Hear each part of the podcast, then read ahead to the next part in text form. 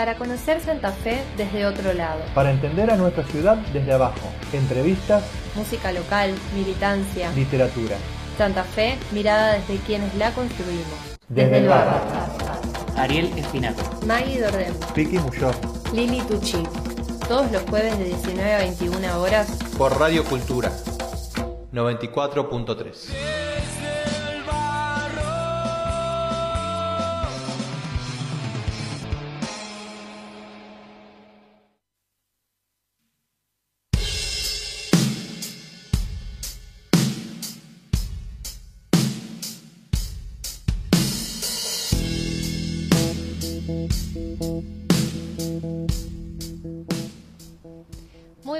tardes y bienvenidos a Desde el Barro por Radio Cultura 94.3. Estoy, mi nombre es Maggie y estoy acá con mis compañeros Ariel, Piki y Lili. ¿Cómo les va? Hola, ¿qué ¿Cómo tal? va? ¿Cómo Buenas va? ¿Qué hacen? ¿Cómo andan? Nuevos looks. Qué linda. Piki. ¿Eh? Hay unos looks ahí de barba. Menos Sí, como barba. todos los televidentes han notado. Nuevo, nuevo año, nuevos looks, podríamos Nuevos looks. decir. Es así. Sí, eso hace de andar con barba ya en la década del 40. Ya no, no, no se usa más. En la década del 40. ¡Feliz cumpleaños, Piki! Gracias. Feliz cumpleaños, gracias, Piki. gracias. Acá por la radio te lo Bueno, digo. ya pasó igual. Lo que pasa es que mucha gente me quiso mandar mensajes y no pudo. El día de mi cumpleaños. Ah, Es verdad. Porque, bueno, se cayó el Tenés sistema. razón. Sí, sí, tan- que- tanta gente mandó mensajes que De tiraron hecho, tiraron claro. abajo la tiraron abajo las redes. Ahí casi casi la Mora me saca los auriculares. La Mora nuestra invitada. Casi te tira abajo los auriculares. Sí. Nuestra invitada de lujo de todos los de jueves. cada uno de los Está programas. súper activa hoy. Mal. Sí, sí, es que vino vino la familia. Claro, Ah. sí, sí, entonces sí. estaba contenta y estaba un poco más Sí, acelerada. agregamos una nueva mascota. Bueno, no sé si una nueva mascota, pero una, un animalito nuevo que nos acompaña, la palomita. Ah, palomita. Sí, sí, tenemos La palomita que nos mira a los ojos. La Me da mucha impresión. de La Sí. libertad. Está Sí, empollando, sí, es- está empollando No y sabes mira, si te quiere decir preocupada. algo. Sí. A Sí, mí me parece como que mira así como diciendo, che, ¿qué onda ustedes? ¿Qué, qué, qué están mirando Tiene ahí? ¿Qué miedo. Yo creo en que mi casa. Sí. conozco gente que nos va a dejar de escuchar por, por hablar de palomas. ¿Ah, pero sí? no lo voy a decir al aire. Uh, Ah, bueno. ¿Pero por hablando. qué? ¿Hay ¿Por un qué odian trauma? las Hay, hay, sí, hay gente, que, gente no que le no le gustan gustan las palomas, para nada. Ah. Para nada. Sí, sí. Claro. Y la verdad que, qué sé yo, tampoco son lo mejor que te pasó. No, no, No la es el verdad que mejor no. animalito que encontraste. No, no, no. no la Hay que no. ver, viste, por Hay ahí. muchos pe- animales peores para mí. Pero es lindo. Son medias invasoras. Es ahí Para, no. para mí cualquier Depende. reptil, cu- cualquier reptil me da más, más, porque me da miedo, me da terror. Yo, Una tortuga me parece un Pero una paloma no es un reptil. ah, y es muy, son muy lindas las tortugas. Pero me parece mucho más parecido a algo, a un cocodrilo que me A puede un comer la dinosaurio. cabeza que, que a otra cosa. Entonces le tengo miedo. La- es un reptil, es decir, ya tiene algo demasiado parecido, es verde. Y a todo esto, eso que, que- ¿por dónde viene con la paloma? Me perdí una partecita. Claro, con la- yo Digo que, hay otros animales que son mucho más feos que, el- que la paloma. Ah, Por sí. ejemplo, Yo cualquier pienso reptil. que esas palomas gordas de cuello tornasolado no son muy agradables. ¿Es un Ah, reptil? claro. No. No, Es pero mucho más la verdad que son desagradables. Claro, esta es otra. Esta es como más eh, chiquitita. sí, sí, son de Y la no tiene el cuello. Ujú. Sí, como más de campo, ¿viste? La palomita. Es de verdad. campo. Después podemos subir la foto al Instagram del- Bueno, sí, de la vamos a la paloma. nueva acompañante. Dale, Sí. puede ser, puede ser. para que nos deje de escuchar definitivamente esa persona en la que estaba pensando. Y yo pensé en el Laucha, al que aprovecho para mandarle saludo, odia a las palomas.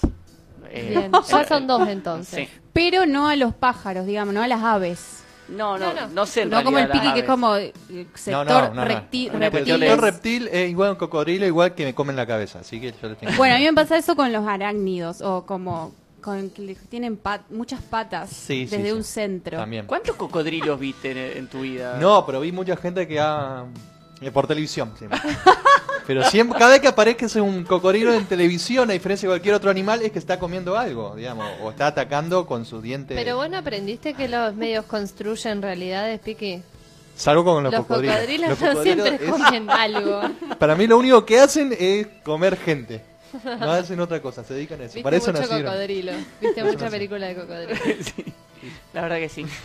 Bueno, hablando de películas de cocodrilos, ¿qué tenemos para hoy? Bueno, hoy eh, nuestro primer invitado que ya está acá en estudio es Eloy. Vamos a estar hablando un poco de su recorrido.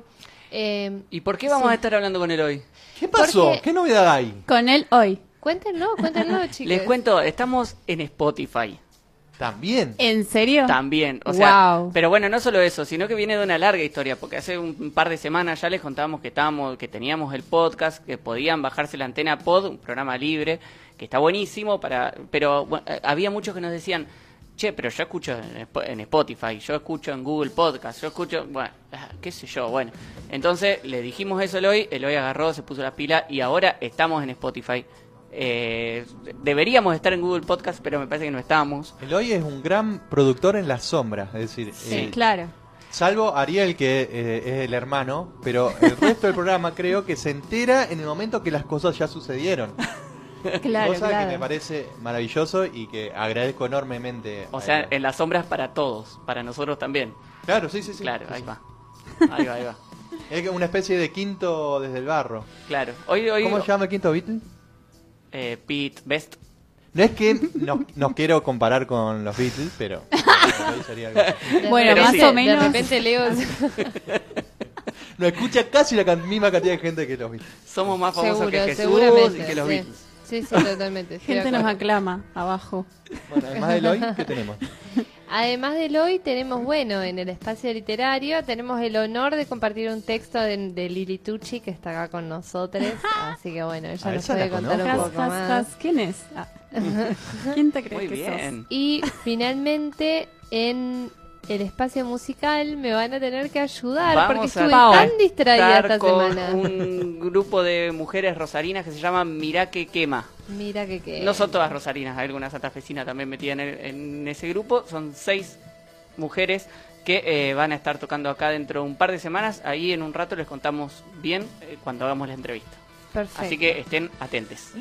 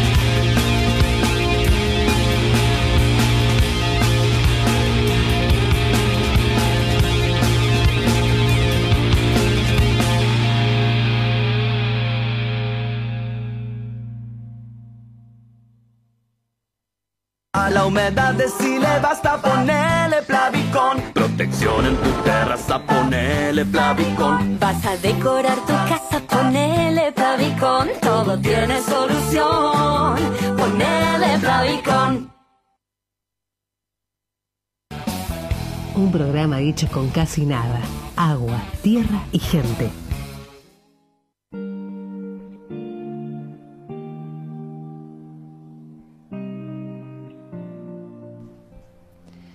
Continuamos en Desde el Barro y estamos estrenando no solo los 40 años del Piki, sino también publicidad. Se suma a nuestro a nuestro programa Plavicón, así que bueno, le agradecemos a no, no sé cómo decirlo. Sí, quiero a todos nuestros auspiciantes. A, a todos nuestros auspiciantes, claro, por, apostar al espacio y apoyar a Desde el Barro.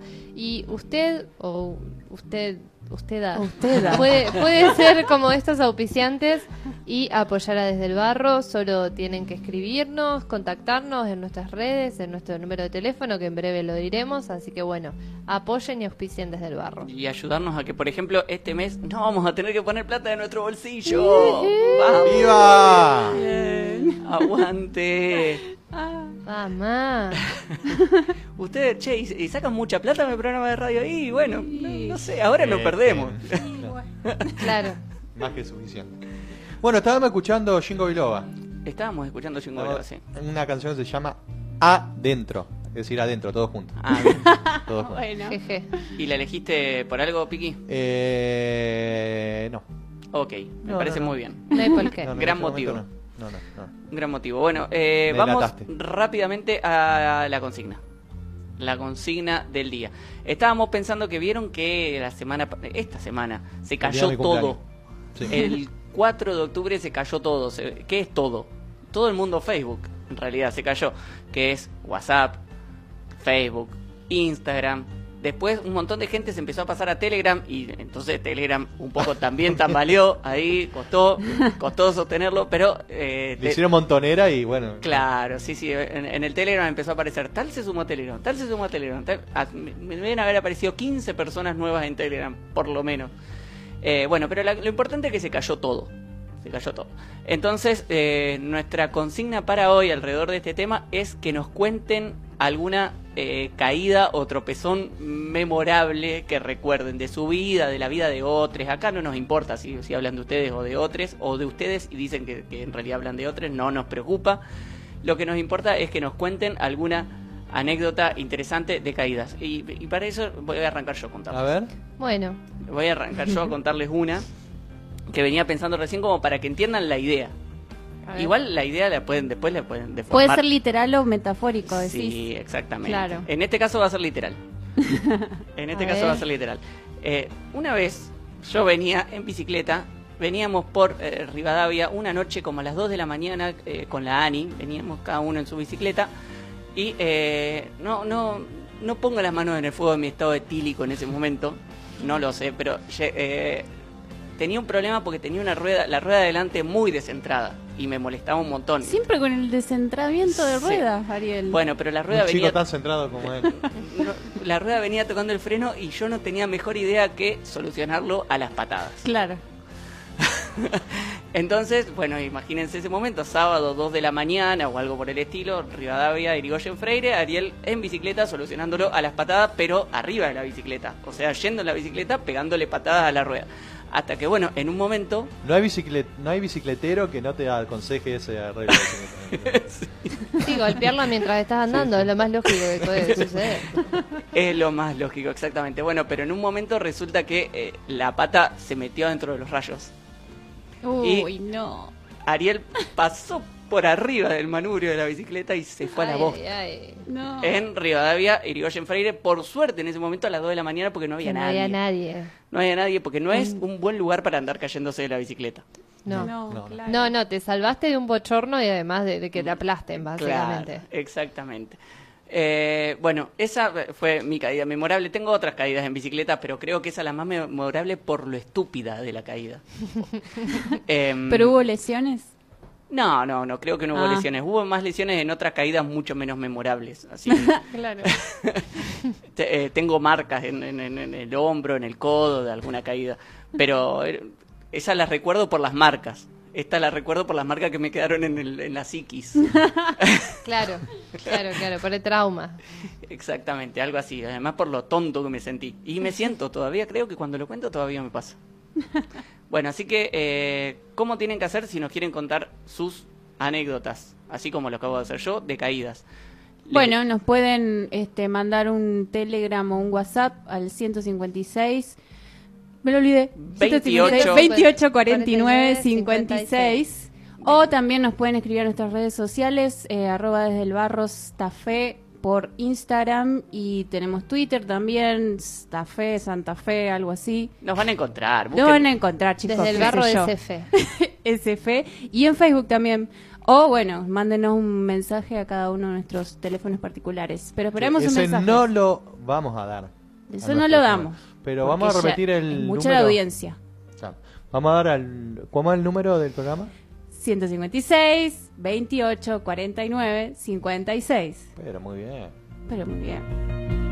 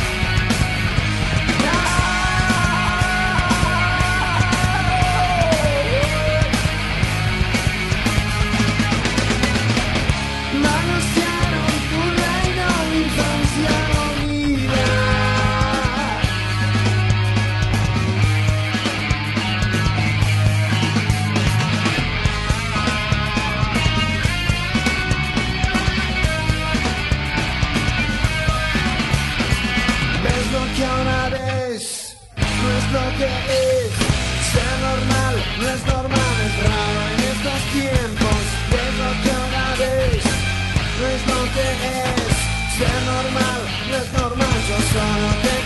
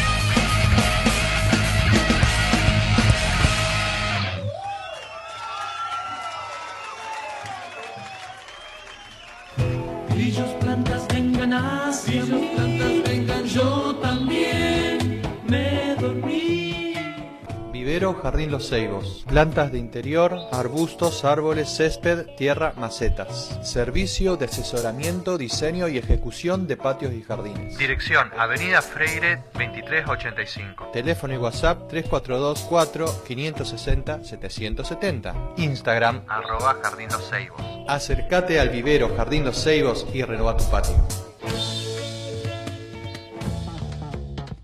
Maggie Dordem. Leandro Piquimuyor. Lili Tucci. Ariel Espinaco. Desde el barrio.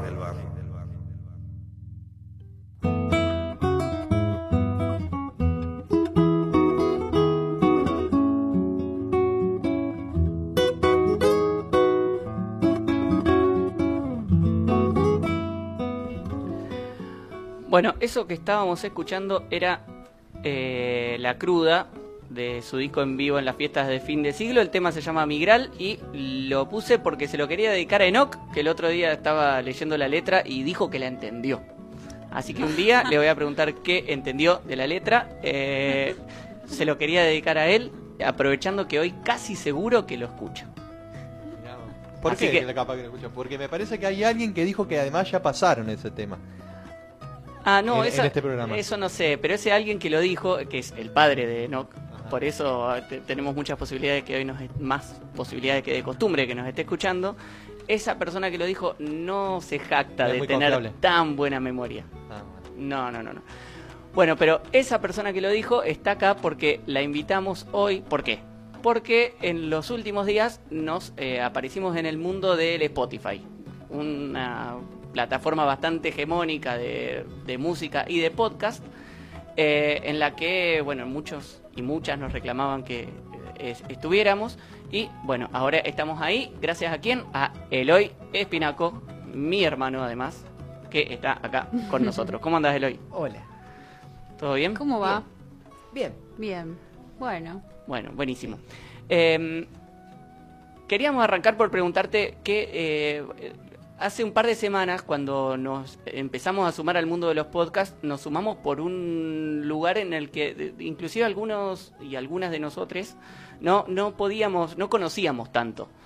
Entramos al mundo del podcast por un podcast, por un RSS, por un archivo que cuando uno lo abre con un programa para reproducir podcast, en este caso vos nos habías recomendado la antena pod, eh, me suscribo a... Bueno, na- na- no, no lográbamos entender demasiado eh, qué era eso, más allá de que nos pareció genial y lo empezamos a usar. Yo tengo la antena pod y, y ahora eh, tengo el podcast del programa ahí para escucharlo cuando me dé la gana. Más allá de todo eso, no lo entendíamos mucho. ¿Nos querés contar un poco qué es esto de los podcasts? Bueno, sí, yo ayer intentaba explicar eh, qué, qué era el tema de los podcasts a alguien y les, le decía, bueno. Un podcast es un blog. Eh, cuando le dije eso a Mariel ayer, me, medio como que dijo, ¿qué? Sí, sí, un podcast es un blog. No es nada más que un blog en el que en vez de escribir un texto, pones un archivo de audio. Fin, se acabó. No hay nada más. Eh, la, la idea después de que uno se suscribe a un blog y se entera de lo que pasa, para suscribirse a un blog necesita un feed, o sea, algo que le avise cuando alguien escribe algo nuevo. Y Claro. eso, eh, esas dos cosas juntas, alguien que sube archivos de audio cada tanto y un sistema que te avisa cuando alguien subió ese archivo nuevo, es un podcast. Fin. Ajá. Eh, Es, vos lo que hacías entonces era eh, editar ese archivo, un archivo que- en donde decía a, a dónde estaban subidos nuestros programas, que nosotros los estábamos subiendo también a una plataforma mm, libre, creo, que es, archive.org. Eh, ahí nosotros estábamos subiendo los programas y decíamos de vez en cuando, o cada semana mandábamos por, eh, por nuestro canal de difusión de Telegram, le decíamos, fíjense, acá está nuestro último programa.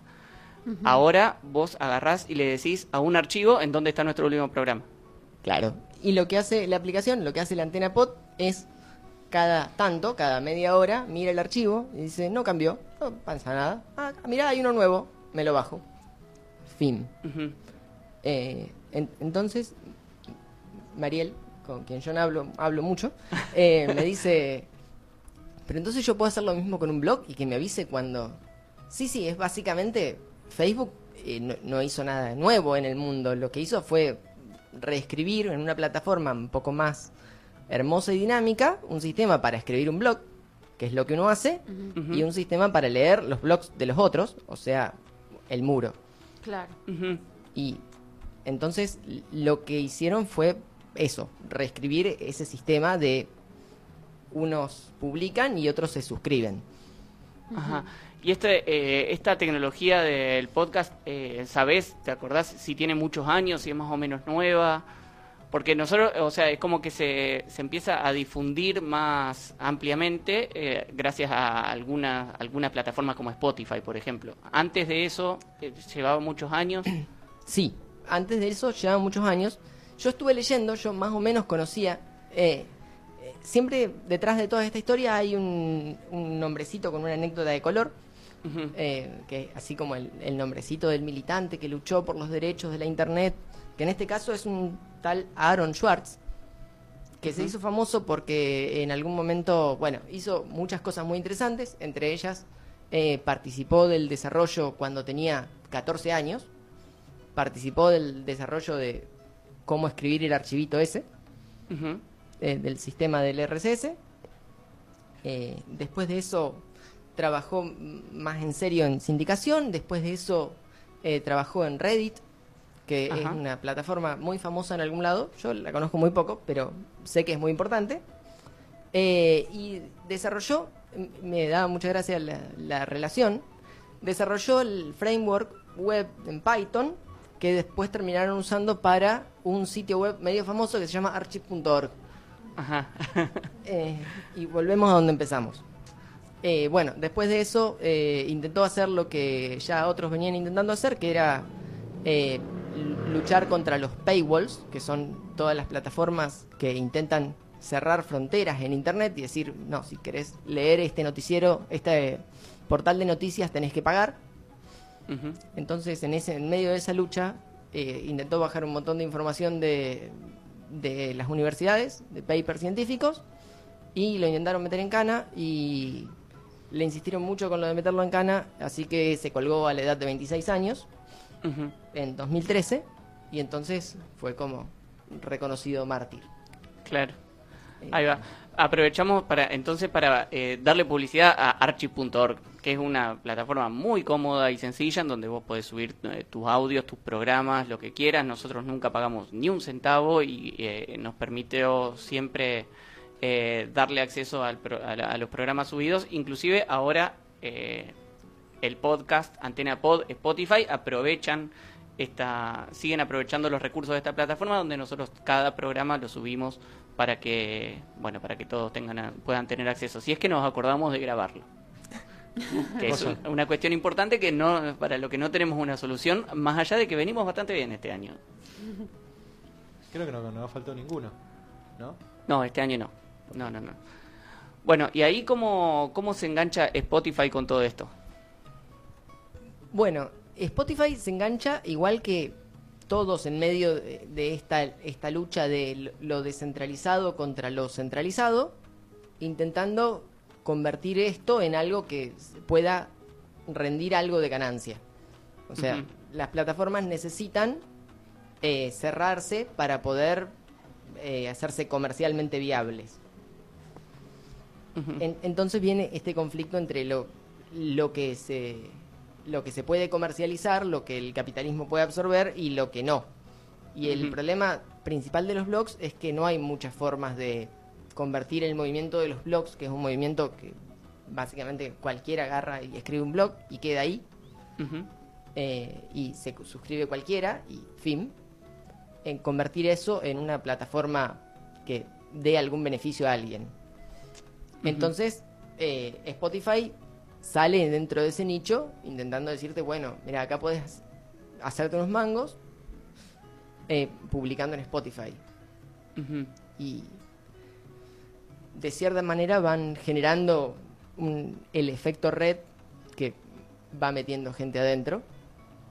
Claro, y además por- porque tienen cierta hegemonía a partir de la reproducción de, de- de música, de, y bueno, y también de... Sí, de un montón de publicidad, vamos a, decirlo más claramente. Sí, eh, pero principalmente el tema de que tienen el, o sea, el producto que en realidad ellos se dedican a vender, eh, siempre está la- la- una frase que es medio recurrente en internet de si no te cobran para usarlo, el producto sos vos. Eh, Y eso en Spotify es, eh, es así, digamos, el producto son los usuarios de, de Spotify. Ujú. Lo que ellos venden es un sistema que tiene tanta cantidad de usuarios, claro, de mercado cautivo. claro. Y para venderlo lo que logran, lo que eh, ahora me, me comentaban, que las plataformas nuevas que lo que, intenta- lo que intentan hacer es contratar a, un, a una persona que tiene un podcast muy muy famoso y pedirle que haga el podcast dentro de esta plataforma y solo funcione dentro de esa plataforma. Y así logran robarse usuarios. Y así van creciendo. Claro. El otro Otro que no sé que no sea Spotify. Spotify ya no hace eso. No sé si Spotify hace eso, seguramente hace eso Spotify. Claro, eso, eso era lo que yo me preguntaba, es decir, porque nosotros veníamos por fuera de todo, digamos, con esto de Archive, y yo pensaba que Spotify sí o sí siempre estaba como asociado a, a ciertos eh, lugares en los cuales, con ciertas páginas con las que, no sé, con las que interacciona comercialmente, pero ahora entiendo que no, que se puede desde algún otro lado. Sí, la, la cuestión es esa. O sea, vos, eh, ellos te permiten producir contenido gratis para ellos. Ellos- Para ellos está bueno. A ellos les sirve, perfecto, siguen, eh, te dejan entrar. Lo que sí, hay contenido que generan ellos para ellos y solo lo podés leer desde la aplicación de Spotify. Sí. Claro. Y ahí está como la diferencia, eh, es donde ellos ponen donde ellos ponen plata y de dónde esperan sacar plata, que el rédito es usuarios de ellos. Eso es fundamentalmente música, de, de gente... De Spoti- en Spotify sí, en, en YouTube son videos, en, Claro. en Twitter son personajes políticos. Eh, a- a- acá eh, nos terminamos entrando en Spotify, pero hay otras plataformas, eh, yo las desconocía bastante, pero el otro día hablábamos y vos me comentabas que estaba, en realidad no, ya me comentaban de antes que estaba Google Podcast, hay otras plataformas así eh, similares a, a Spotify Sí. o plataformas que permiten reproducir podcast. Hay un montón. Eh, yo la verdad que conocía muy pocas. Yo eh, tenía un podcast y creo que creé este podcast para poder escuchar el programa cuando me lo perdía. Eh, porque era algo que me pasaba a mí. Eh, y lo que me sorprendió fue algunas plataformas en donde te cobran, o sea, el número de usuarios que tienen es tan grande que te cobran por publicar adentro. Que es, por ejemplo, el caso de iTunes. O sea, Ajá. desde un iPhone, vos, si tenés Spotify, te podés conectar, pero si no tenés Spotify y tenés iTunes, que es la aplicación que viene por defecto, no te puedes suscribir. ¿Por qué? Porque yo no iba a pagar para eso. No, ni siquiera sabía cómo. Así que- Nosotros tampoco, no te preocupes. No, Ya bastante que no- pero nos cuesta el programa. me, resultó muy raro porque lo normal es que ellos te dejen publicar. eh, Te estoy haciendo un favor, digamos. Te estoy dando Claro, Spotify gratis. no nos cobró nada, no cobra nada para subir material. No. Y las otras, yo lo- lo- creo que lo subí a cuatro lugares, cuestión de que aparezca más o menos en algunos lugares. Después entre ellos se los pasan. Una vez que hay un feed gratis, todos quieren absorberlo. Entonces, cada tanto hacen búsquedas en la plataforma del otro y encuentran el feed y lo roban. Especialmente si es desde el barro. Especialmente. Sí, obvio. Para mí que somos... Yo eh, haría alguna queja para que no... Digamos, la cantidad de gente que se debe estar suscribiendo, así como, te- como Telegram el lunes, Claro. a, de- a- de- a partir de que. Nuevos- Todavía, capaz que todavía no, porque todavía no lo habíamos hecho público. A partir de hoy, para mí explota. Explota Spotify. Es decir, yo tengo una pregunta. ¿Desde el barro tiene una- un, un usuario en Spotify? No. No estoy seguro. No, creo que no me pidió un usuario. No, no, creo que en algún momento me pidió un email y me mandó un mail de publicidad, pero nada más. Ahí va. Yo no, yo no tengo usuario en Spotify, no sé cómo funciona. Pero si lo buscas en, en Spotify, a Desde el Barro. Creo que sí, pero la verdad que no lo busqué. Ah, Sí, sí, me sí. dijeron que sí. ok. Sí, aparece. Yo lo acabo de buscar y si pones desde el barro podés seguir como, no sé si es un perfil, seguís como el podcast, el contenido, no necesariamente un perfil porque no hay tanta interacción en términos de, bueno, necesariamente estamos subiendo todo el tiempo. Ahí va. ¿Les parece que escuchemos un tema y seguimos hablando después un ratito más? Vamos. Por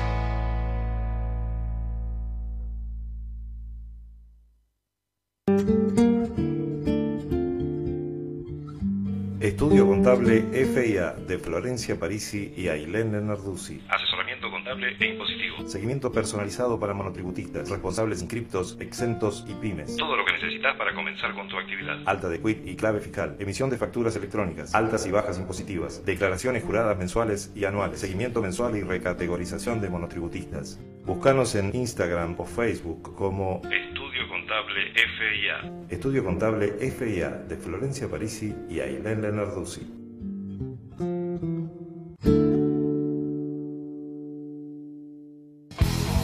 Desde el barro, por Radio Cultura 94.3.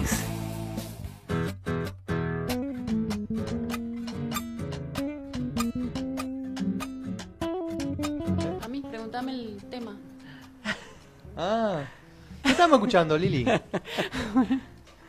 Estábamos escuchando los Fruta Palupas, que es el grupo de Emi Holgado, que es, eh, digamos, el solista. Ahora hizo una sesión en vivo, en grupo, y mm, este tema era Diamante, eh, y lo grabaron en Romaphonic, ¿sí? Y ahora salió la sesión en vivo en, por YouTube. Sacaron este tema y ahora en las próximas semanas, viernes, los próximos viernes, van a salir dos temas más, Ruido Blanco y Verdugo. Así que, este, nada. Ah, tenemos los títulos, pero no el... No los temas. Claro, Claro. está solamente Diamante la sesión en vivo en YouTube, en Original. Romaphonic. Súper. Perfecto. Eh, Estaba muy bueno el tema. Fruta Palupas. El Emi Holgado, eh, que, al que entrevistamos el año pasado durante la pandemia. Sí, sí. Que en algún momento El lo vamos a tener que volver a invitar porque es alguien que se recontraengancharía a tocar a tocar un De tema una. acá sin, Ya sin lo ningún vamos a problema. invitar. Sí, sí, sí, algún día lo vamos a volver a invitar. Sí. Bueno, ¿continuamos con la entrevista? Dale. Eh, seguimos con Eloy Espinaco. Eloy, yo te, te cuento una cosa. Yo el lunes pasado, al igual que tu papá, que tu hermana, que un montón de gente, cumplí años. Y no me pudieron, millones de personas, me quisieron mandar mensaje. Y me empezaron por WhatsApp. Y dije, uh, dijeron, no, no anda WhatsApp. Entonces dije, bueno, le mando por Facebook. Me, todo esto me contaron. Tampoco. Y de Instagram tampoco. Hasta que se tuvieron que sumar a Telegram, pero ahí ya se olvidaba, habían olvidado que era para, para mandarme un saludo a mí. Así que no te lo mandaron. Y no me lo mandaron. Claro. Pero, ¿qué pasó el lunes, Eloy? Eh, bueno, parece que alguien, por lo que escuché, la anécdota graciosa, porque de esto solo sale una anécdota graciosa, eh, alguien sin querer mandó un comando por error, queremos, suponemos que un comando por error, que le decía, mandaba los servicios servidores de DNS, o sea, los servidores del nombre de dominio, Facebook no existe más.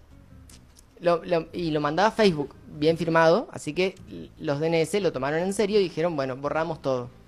Eh, obviamente la gente de Facebook quiso entrar a las oficinas para mandar el mensaje y decir, no, no, en realidad sí seguimos existiendo, pero cuenta la anécdota, la anécdota graciosa que eh, no podían entrar, porque claro, las tarjetas de, de permiso se conectaban a Facebook para preguntar y Facebook no existía. Ah, muy bien. Es Eh, muy bueno eso. Claro, eh, O sí. sea, entraban a facebook.com barra algo, qué sé yo, y nadie sabía quién carajo que era facebook.com, nadie podía corroborarlo porque no existía, de hecho. Claro, entonces nadie tenía permiso para entrar a las oficinas. Por suerte tenían gente adentro, pero que no se podía mover entre, la, entre oficina y oficina porque tampoco tenían los permisos para abrir las puertas intermedias. Eh, así que se les trabó un rato largo hasta que descubrieron, eh, O sea, la oficina física no podían entrar. claro, la oficina física. Ah. El- Ah, claro, la oficina ¿Tan concreto como eso? Claro, la cuestión es, la, eh, ese tipo de infraestructuras necesitan una seguridad muy, muy Claro. grande. Y una seguridad muy, muy grande en algún momento, o sea, puede fra- fracasar de, fracasar de dos maneras. O fracasa porque entra alguien que no tiene permiso, o en algún momento alguien que no tiene, que tiene permiso no puede entrar. Claro. En este caso, un montón de gente que tenía permiso no podía entrar. Sí, sí, en informática creo que en casi todos lados la seguridad va eh, es eh, en contra de la disponibilidad. Es como, si querés que esté 100% disponible, tiene que ser 100% inseguro. Si querés que sea 100% se- seguro, en algún momento... Claro, se te puede poner en contra, digamos. Claro, vos. sí, sí, sí, es así. Como si no te anda la llave de tu casa y ya, ya está, no puede abrirlo de otra forma, querés romper las cosas y no. O sea, Sos vos el que te quedaste afuera. Esto le Candado, pasó, candado, esto le pasó a no. Facebook, aparentemente, por lo menos, según... ¿Había, ¿Había habido alguna algo así con estas empresas? Yo me acuerdo que WhatsApp en un momento, creo que el año pasado se había caído, pero no tanto tiempo, fue mucho tiempo que estuvo. Eh, No, no, no sé sí, si te acordás. o sea, esto pasa seguido eh, y yo, yo siempre tenía, yo tenía esta discusión con mis hermanos más pequeños. Yo hace unos cuatro años les decía, bueno, chicos, disfruten, quedan 10 años de internet, disfrútenlos porque después se acaba. O sea que quedan seis. Eh, no, quedan cuatro, eh, según mi último cálculo. Ah, se acortaron. Sí, pero esperá, pasando. Es apocalíptico lo tuyo. Sí, ¿En eh, cuatro no- años deja de haber internet? Más o Es menos, una al menos, no, al menos internet como lo conocemos. Ajá. Internet como los conocemos en el sentido de podés ver una película por Netflix. Ese, a ese nivel de ancho de banda que es, o sea, es extraño que pueda andar. O sea, es casi una casualidad que eso, que eso ande. O sea que tu pronóstico es que se satura la, la, la red. Va por ese lado el, el, el apocalipsis. Eh, el, el sistema actual depende de un montón de casualidades que ahora se están dando. Eventualmente esas casualidades van a colapsar. Y esas casualidades, a- además, el sistema va requiriendo cada vez más casualidades que funcionen en simultáneo, cada vez sistemas que son más frágiles. Por eso yo le- les comentaba el tema de la, la- la- la diferencia entre lo centralizado y lo distribuido. Sea, Porque, a ver, eh, si hay un terremoto, eh, indudablemente va a haber un montón de casas que van a colapsar. Ahora, el problema es qué pasa si todos, todo, eh, la mitad de la humanidad o un tercio de la humanidad vive en el mismo edificio. Eventualmente va a haber un terremoto y el edificio va a colapsar. El problema es qué pasa cuando todos vivimos en el mismo edificio. Las posibilidades del terremoto son más o menos iguales en todos lados. ¿Qué pasa? En general, lo, lo que pasa cuando se cae algún blog es, se cae un blog, no pasa nada. Perdió un blog. Bueno, ahora se cayó Facebook, que más o menos se cae la misma cantidad de tiempo que un blog o un poco menos. Claro, Pero porque tiene más, eh, más estrategias de seguridad, tal vez. tiene un poco más de medidas de seguridad. Pero bueno, es como el Titanic. Lo podemos armar todo lo seguro que queramos, en algún momento alguien pifia y se cae. Claro. Claro, y Facebook y además es la misma empresa que las otras dos. Claro, sí, sí, todo se cayó porque se cayó Facebook. Y ahora Claro. todo depende de Facebook. Facebook compró WhatsApp, compró Instagram, ahora todo es Facebook. Sí. Y las plataformas centralizadas en este momento son un peligro grande en Internet. O sea, la- las plataformas están mucho más centralizadas de lo que la gente quiere creer. Eh, eh, cuando se cayó Amazon, que es una Ujú. empresa que uno creería que vende libros, eh, no. Eh, se cayó más o menos un tercio de los sitios de Internet. Porque un tercio de los sitios de Internet están alojados en lo que se llaman Amazon Web Services. Entonces había mucha gente en la casa preocupada porque no podía abrir la puerta porque no le funcionaba el timbre, que estaba conectado con Amazon. Eh, cuando se cayó eh, Cloudflare, que es un servidor de proxy, eh, también se cayó un tercio de Internet porque de pronto un tercio de los servidores de los servicios de Internet están detrás de ese proxy que asegura que el- muchos sitios de Internet sean eh, más resistentes a los ataques de... mm, A los ¿qué se ciberataques. A los ciberataques, a los ataques de DOS se llaman. Eh, pero bueno, el problema es sigue siendo todo, todo a través de esa empresa. Eh, Son como eh, las super empresas que manejan toda la información del mundo, no sé cómo es. Sí. son empresas grandes, sí, eh, en particular ah, Cloudflare es un gran desconocido y creo que uno de los de, los más peligrosos en- con respecto a la privacidad. O sea, Cloudflare funciona como intermediario entre vos y la gran mayoría de las páginas web que visitas. Entonces, entre medio puede modificar tanto lo que vos ves que te manda esa página y lo que vos le mandás a esa página. Puede ver todos los números de tarjeta de crédito, puede ver todo y puede leer la respuesta. Y puede modificarla, puede decir que vos dijiste otra cosa de la que dijiste. Pero aunque te diga que el sistema, el, que la página es segura y todo, ¿puede verlo igual? Eh, sí, porque en realidad lo que te está diciendo es que vos te podés conectar de manera segura con Cloudflare.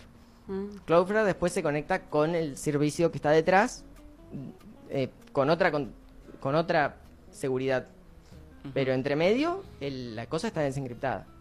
Y el, la pregunta sería, ¿se, es- ¿se puede dar esa transición hacia a, a descentralizar? ¿Se puede o, o- o estos son monopolios que realmente es- están ahí y no solo intocables? Se, no solo se puede, sino que es una lucha que está en, en- viva en internet.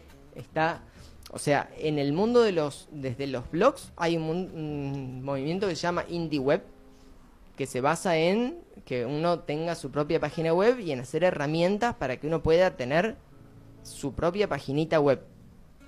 Que después, eh, desde tu página, vos agarrás y posteas en Twitter el link a tu página.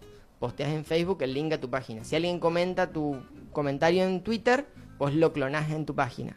Si alguien te pone un like en Facebook, vos clonás el like en tu página. Y entonces vos tenés propiedad de tu contenido. Eh, Claro.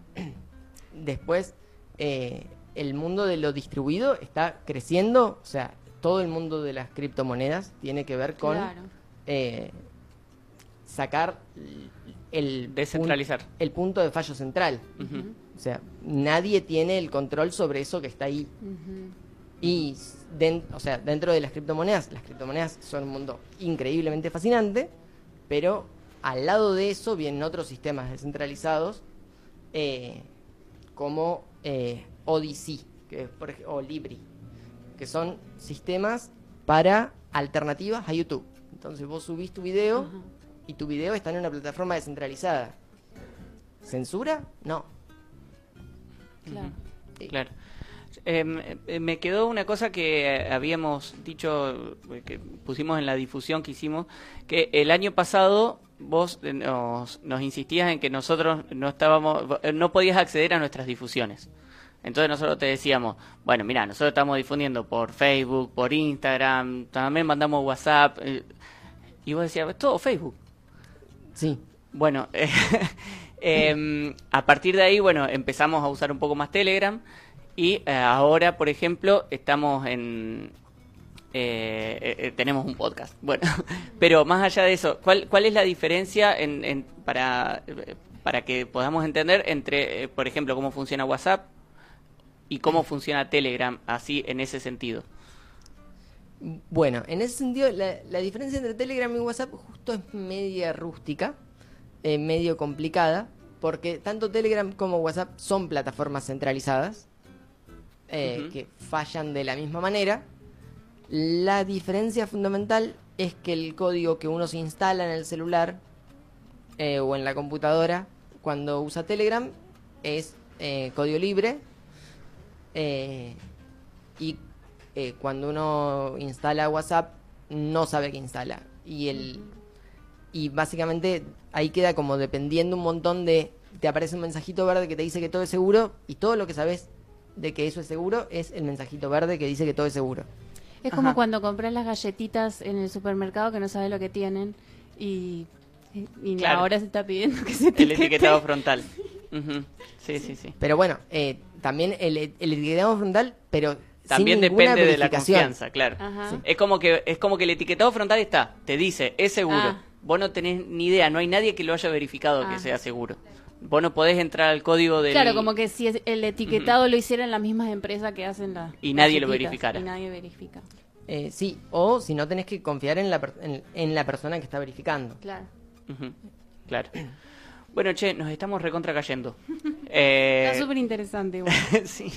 Eh, bueno, te agradecemos un montón este rato. La verdad que eh, te- teníamos más ganas de hablar también un poco más de software libre a partir de esto, pero creo que con estas puntas que, que fuimos tirando, el, el que está interesado, la que está interesada puede puede ponerse a investigar un poco más y aprender lo que es un podcast, lo importante del software libre con respecto al software privativo, este, por qué no tratar de no depender de empresas que, que logran centralizar un montón de capacidad de procesamiento y de información en lo que respecta a Internet, un montón de puntas que quedaron ahí tiradas que me parece que son interesantísimas, que bueno, en algún momento podemos extender, pero el que está interesado o la que está interesada puede investigarlo también a partir de ahora. Sí, y además muchas gracias por perderte a veces el programa que te impulsó a que hagas un podcast y todo esto que hiciste por nosotros. Claro, de hecho, escribió, nos escribió el Marce, eh, que dice, un grosso Eloy simplificando la vida a los oyentes diferidos. que el Marce siempre se jactó de eso, de ser un oyente diferido del programa. De hecho, por ahí nos manda mensajes durante la semana. Y es muy diferido. Ahora está re diferido porque se viene atrasando. Pero bueno, lo queremos igual. Gracias, Eloy. Gracias, gracias a muchísimas, ustedes. muchísimas gracias por, por acompañarnos este rato. La verdad que estuvo buenísimo. Buenísimo. Nos vemos.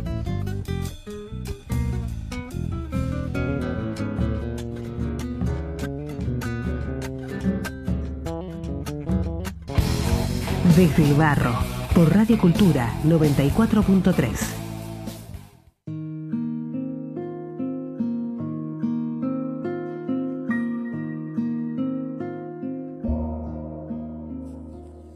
Anhelo sentir conexión misteriosa, fusión que emana vida, unos ojos que reflejen una caricia tan profunda y cercana como el amor que nunca duró.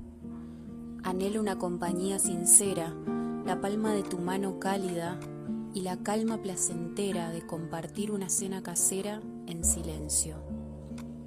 Una tormenta fría por fuera y un suspiro tibio en el oído de mi almohada. Anhelo el roce de mis labios en lo suave de tus palabras, una vida que pasa y no pesa, que se cocina en cámara lenta. Puedo depositar un lugar interior en la imagen que deseo, un antónimo de soledad aunque esté sola.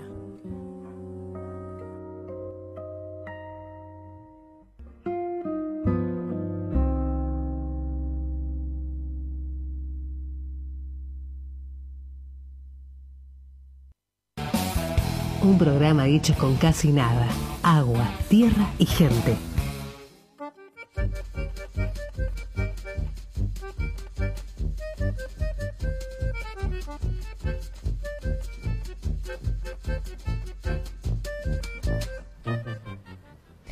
Continuamos en Desde el Barro por Radio Cultura y estábamos escuchando antes del spot publicitario un texto escrito por Lili Tucci, nuestra co-conductora, eh, que está acá. Sí, soy yo. Ah. Oli. Oli. Qué grande. Muy bueno estuvo sí, Lili. muy bueno. Sí. Alto cuento. Creo que fue la. No era un cuento. Perdón, perdón. Viste que dije ¿Podés, cuento. podés No, decir bien. texto, así como. Claro, es Claro. un Texto. escrito. Tampoco Un no, escrito. Lo, no, no lo pien- eh, no lo pensé porque no tengo la formación como para decir escribo tal o cual cosa. Es algo que salió y es la segunda vez creo que leo algo. La primera vez en uno de poesía, los slam, hace mucho Ah, tiempo. Ajá, mira. Mm, La masa. Muy bueno. Sí. Ah, espectacular. Una masa. Muy bueno. Bueno, este, esta música anuncia los temas de la semana, ¿no? Anuncia ¿No? los temas de la semana, sí. Sí. Eh, Sí. Pero vos eh, dijiste que teníamos un mensaje, Maggie. Ah, tenemos un Sí. mensaje, tenés razón. Eh, un mensaje que nos envió Lucio Borgna. Ay, no tenía que tenía que decir solo Lucio, perdón. Lucio. Que bueno, nos cuenta en relación a la consigna que hay que tener cuidado con las bajadas a la calle de las veredas de cocheras en los días de lluvia, porque es muy fácil caer, especialmente con zapatillas de suela casi lisa. Ay, sí. Sí, sí, sí. Yo tengo ese problema en este momento. Tengo unas zapatillas que quedaron lisas, eh, no sé, a los cinco minutos de que las compré. Y un día de lluvia no puedo caminar por la calle, pero le juro, Sí. me tengo que ir agarrando de la gente, de la, de la bicicleta. se, se agarraba de gente extraña. ¿eh? Soy Yo- un peligro. Yo me, me hizo acordar como a una situación de cuando era adolescente en la que casi me caí. No sé si esto como cumple o no cumple la consigna, pero casi me caigo. Porque yo iba al, a la escuela de comercio y adentro de la escuela de comercio, en el paticito que había un anexo, había un árbol de paltas. Sí. Entonces, sí. Y una vez, un día medio de lluvia, estaba caminando por el patio en el medio del recreo y me hice una patinada olímpica con una palta, como que la pisé y fui arriba de la palta un, un Patinando. trayecto patinando, hice como, oh, pero salí invicta, lo cual fue muy bueno porque yo era una adolescente muy frágil en ese momento. Mi dignidad era muy frágil, hubiera sido muy difícil caerse en el medio del patio en el recreo. Claro. Así que bueno. Ah, ¿no suerte- te caíste? Wow. No, Sí, no. sí. No, solo fue una patinada ahí como, "Ah", y, y salí. Medio de dibujito. Claro. De cómic. Creo Exacto. que ninguna adolescencia saldría demasiado bien parada de esa caída. Totalmente. Sí, sí, sí, sí. Bueno, vamos a los temas de la semana. Bueno, A ver quién arranca hoy. Yo arranqué hoy con la, con la caída, con la consigna. Así que le toca arrancar a otro. A ver. Vamos, chiques, dale, Bueno. tema de la semana. Eso. yo. El cuarentón. Sí, pero no, no voy a hacer de mi cumpleaños. Está muy bien. Ya, ya hablemos, hablamos demasiado de mi cumpleaños. ¿Y estás podrido de hablar de tu cumpleaños? podrido, eh. de recordar todo el tiempo que, que tengo 40 años, maldita sea. Bueno, Pero bien vividos. increíblemente vivido. Una, una- Dignamente vividos. una Dignamente. cantidad de anécdotas tengo. Una cantidad de anécdotas impresionante. Sí. Bueno, no, mi tema de la semana tiene que ver con los con los Pandora Papers. Ajá. Eso. ¿Qué Eh, es eso? Los Pandora Papers son una, una filtración, que esto también capaz le pero un montón de cosas le podríamos haber preguntado de hoy. Pero una filtración eh, de mm, las, no sé, instituciones, no sé si son bancarias o qué, financieras, eh, eh, que están en lugares, lo que se llaman paraísos fiscales, que básicamente son los lugares donde pagan poco impuesto y hay como un secreto de quién guarda ahí. Claro, es como, como los Panama Papers en su momento. Exacto. Ah. Es similar a eso. Es, se sí, llaman es igual, pero. Pero bueno, Pero no son de cambiando. Panamá. No son de Panamá, son de. Son de creo- Pandora. Ah. Y, son, y parece que hay Claro. muchos más también. Es mucho más grande la filtración que, que aquella. Y bueno, y, a- y Argentina tiene como. Creo que en relación a su población eh, está lejos primero. Pero bueno, está a nivel mundial, entre los países está tercero, cuatro, cuarto. Eh, Tercero, cuarto, en cantidad de personas que, que... claro, que tienen en, en esos lugares depositado de mucho mucha guita, dólares. Eh, bueno, básicamente eso, son más de 2.000 personas y que bueno, yo como no sé, ¿Y qué salen, salieron los nombres o qué? Eh, van saliendo de a poco, porque Ah. bueno, hay un grupo de investiga de periodistas que están en la investigación y van poniendo de a poco para, para explotar lo más posible la noticia. ¿Y cómo es que ahí. salieron a la luz? ¿No sabes? Por una filtración. Una Ah. filtración, hay un, no sé, un trabajador o trabajadora de Ah. alguno de estos bancos, filtra, lo mete en un pen o en lo que sea, a saber es lo que yo imagino. Seguramente hay mucho más, más compli- en un pen. Claro, y se En lo da pen. a alguien y, y a partir de ahí empieza se a difundirse. Es la única forma, en general, en estas instituciones financieras de que se pueda hacer público algo que por contrato es secreto. Claro. Bueno, son eso, hay muchísimos argentinos que se suman a los Panama Papers, después en el medio hubo otros, es decir, como que siempre hay un montón de, de empresarios, además de políticos, muchos empresarios, y que yo por ahí, no sé, yo lo relacionaba con, en este momento, que se está cuestionando, por ejemplo, un montón de derechos laborales, se está cuestionando desde... No sé, por ejemplo, lo que se está cuestionando más en este momento La es indemnización. la indemniza- indemnización por despido, y a partir de ahí un montón de cosas. Y son esta misma gente, porque el argumento de la indemnización es que en Argentina no se puede ganar plata con la legislación vigente, que hay que ablandar, hay que lo- los trabajadores tienen que trabajar más, hay que exigirlo ser más productivo. hay- y bueno, y esta misma gente es la que esconde la guita, es decir, claramente en Argentina se puede ganar mucha plata, lo que pasa es que se la esconde. Eh, y bueno, eh, lo que yo por ahí lo que yo pensaba es eso, digamos, la cantidad de, de guita que hay y que no Sí, sabemos que hay guita. y que, Que la se cantidad, volva- volvamos a- al siglo XIX y lo que se decía, la cantidad de plusvalía que hay y que no sabemos y que, y que no sabemos y que dicen que no existe La cantidad de plata que producimos los trabajadores, Exactamente, y que, y que se la apropian y, y dicen que no se la apropian. Bueno, y, y- y- y- bueno, y hoy en los medios está mucho la cuestión fundamentalmente de la indemniza- indemnización por despido, eh, pero no es lo- el único derecho laboral que, digamos, hay un montón de otros derechos laborales que se están cuestionando constantemente Y siempre es por eso. Porque las inversiones no llegan, porque no son atractivas, porque Argentina no Nunca es atractivo. llegan las inversiones. Y sin embargo, siempre estamos en la cúspide, Argentina está en la cúspide de... Y además, de, cantidad de gente en esta... A mí lo que más lo que más bronca me da de esto es eh, el énfasis que termina eh, haciendo eh, como en, en- en los medios, en los medios más masivos, el énfasis que te- se termina haciendo en los políticos. O sea, hay 2.000 personas que aparecen, de las cuales 20 son políticos y 1.980 son empresarios que no son políticos. y se hace énfasis en esos 20 políticos como si el problema fuera la política o algo por el estilo. Además, esos 20 políticos están ahí en cuanto a empresarios. Porque además esos 20 políticos son empresarios, es como, de- es como si habláramos de Macri, ¿entendés? Eh, eh, Macri, aparece Macri, está ahí no porque se haya robado un montón de plata con la política, más allá de que eh, la política un montón de veces ter- termina siendo termina siendo una forma de beneficiar estos negocios, es eso. Em, sino eh, que, que la tiene por ser hijo de empresario, por ser empresario y por estar quedándose directamente con la plusvalía de los trabajadores, no en cuanto a su papel de político. pluralidad. Sí. Claro, eso, eh, eso bueno, me, me, me, me molesta mucho de estos énfasis que se hacen ahí. Sí, sí. No, eso. Eh, ahí, eh, mientras pensamos eh, quién, quién va a ser el próximo tema, tenemos un mensaje de Eloy que dice, me olvidé de responder la consigna. Ah, sí. El último día antes de presentar nuestro primer trabajo en programación, en medio de los preparativos finales para que nada falle, sin querer borramos todo el código de la aplicación.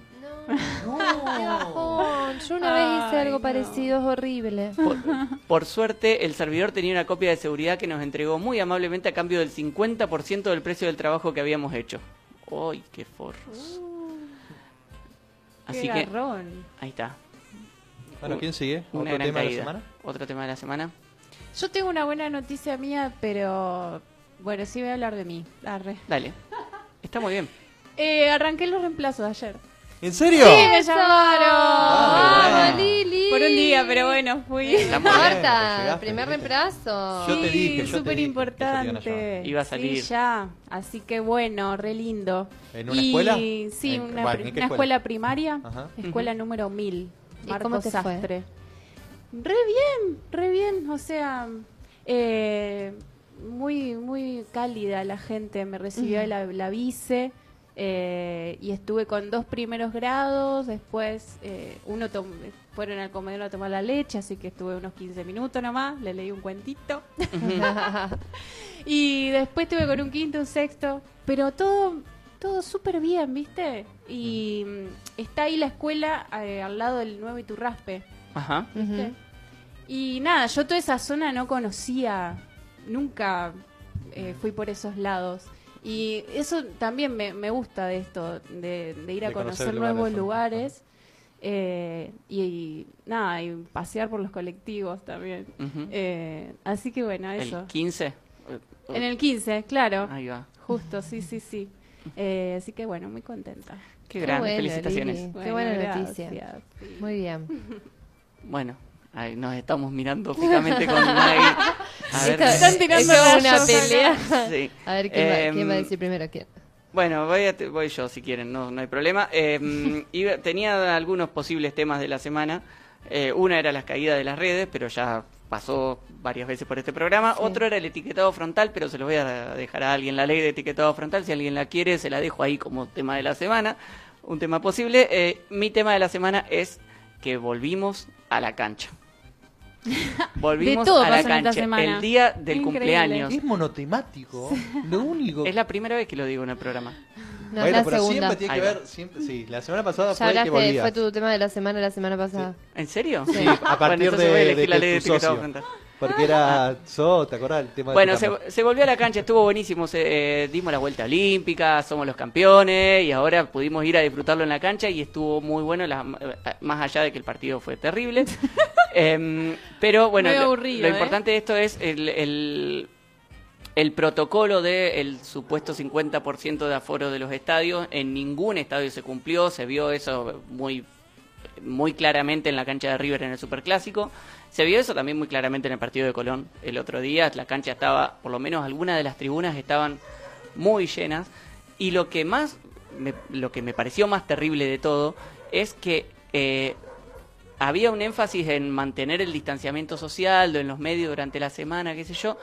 Cuando llegué a la cancha había tres o cuatro cuadras de cola para entrar, en donde la gente estaba muy organizada por sus propios medios, estaba muy organizada, separada, tranquila, todo perfecto. Eh, haces las cuatro cuadras de cola que avanzaba bastante rápido, llegás a una valla, pasás la valla y que eh, a los 200 metros quedás apretadísimo entre un montón de gente. un montón de gente muy apretada con la policía frenándola para que no para que no avance, o sea, la, la- la misma policía Lo mismo que pasaba antes. Pero antes también estaban esas lo mismo vallas. que pasaba antes. Lo mismo Y- que pasaba antes, pero ahora igual. diciéndote, no, pero fíjense que en la cancha puede entrar solo el 50% para que haya Claro, distanciamiento, claro. qué sé yo. Y ahora Solo con el discurso, digamos. Había un discurso, pero en la realidad me llamó la atención eso, la gente muy organizada y muy cuidadosa en, el momento de hacer la cola por sus propios medios. Después cuando lo agarra la policía, se aprietan todos, los aprieta Sí, todos. sí, sí. Eh, estaba, No, y hubo dis- disturbios también. Después este, hubo, hubo problemas Claro. también con las barras bravas, que es otro tema que, de lo que se- del que se puede hablar. Las barras bravas que en general organizan los clubes, pero después en un momento le molesta a los clubes. Es como la policía para... Sí. Em, cumplen, cumplen un papel de, de disciplinamiento y en algún momento a los clubes les molesta, les viene mal, qué sé yo, entonces empieza a haber problemas. Pero no, eh, más allá de la barra brava. Ahora, en este caso, quería hablar de otra barra brava, que era la policía, que organiza eh, este operativo de forma, eh, de forma que quede todo el mundo apretado. eh, en, en un momento en el que la gente estaba muy bien organizada. Claro, hay una intención, pero Sí. se, se va de las manos en algún momento. Sí. Más allá de eso, estuvo buenísimo haber vuelto a la cancha y, y está muy bien, más allá de, también de que no me lo acordaba, eh, que haya sido dos veces seguido mi tema de, de la semana y que Muy quede bien. la ley de etiquetado frontal para, qué sé yo, para que hable otro. Y será. Habrá un tercero, habrá un cuarto. Tal vez. ¿Cuánto- ¿Cuántas veces habló de, de Colón campeón de, Un montón, un montón. en su séptima. Insoportable. Sí, sí, Todo el año es Van a carnaval. teñir de, de un, de insoportable. un partido, de un equipo de fútbol este programa y no es la idea. Bueno, después ya lo discutiremos afuera del aire. Eh, em, no, yo en realidad está bueno mencionar lo de la ley de etiquetado frontal. Debo decir que no estoy muy al tanto. Mi tema de la semana era un evento que iba a haber este fin de semana. Pero de todos modos, sí mencionar que eh, no hubo quórum esta semana en la Cámara de Diputados para de- mm, discutir la ley de etiquetado frontal. Una ley que desde mi perspectiva es muy importante porque no sabemos lo que consumimos cuando compramos alimentos en el supermercado y mucho menos nada eso cuando cuando agarramos el paquete así nomás nunca nos ponemos a ver qué es lo que contiene ese alimento y qué de eso alimento y qué de ese alimento nos hace bien o no nos hace bien cuántas grasas estamos consumiendo cuántas proteínas estamos consumiendo y si es que las estamos consumiendo a través de ese alimento. Ni hablar de que todo esto influye muchísimo en el cuerpo, que eh, no me quiero poner en hater, pero no es casual el aumento de celíacos en el mundo. No es como algo que pasa como, ah, bueno, sí, no. Esto tiene que ver con, lo, con la comida que consumimos, ¿no? Lo mismo, Sí, un montón de otras diabéticos, celíacos, diabéticos, enfermedades eh, cardiovasculares. La, tiroides aumentó muchísimo Tiroides. y no solo aumentó mucho, sino que hipotiroidismo. eh, eh, está desarrollándose a, temprana edad. Entonces son cosas para las que tener alerta y que además están vinculadas con la alimentación. Eso nomás quería decir. Eh, y mencionar, por otro lado, que hagamos alimentación consciente y que también este sábado 9 de octubre en la Libre va a haber un festival de fanzine donde va a haber charlas, proyecciones, va a haber taller de fanzine y va a haber archivo gráfico. Además van a tocar Facaso, que es un rock alternativo de Buenos Aires, Coso, que es una eh, banda de punk de Buenos Aires también, ¿Cómo se llama? Coso, perfecto. Chamán and los asteroides, eh, que es un folk funk de Entre Ríos, y Miguelal, cumbia folk de Buenos Aires también. Esto el sábado. Esto va a ser el sábado 9 a partir de las 4 de la tarde en la Libre Biblioteca y Espacio Cultural, que hace no mucho estuvo acá entrevistándose con nosotros, eh, que queda en Alviar y Chacabuco, acá en Santa Fe, y hay una entrada colaborativa que esto parece de otra época, sale 50 pesos, chicas.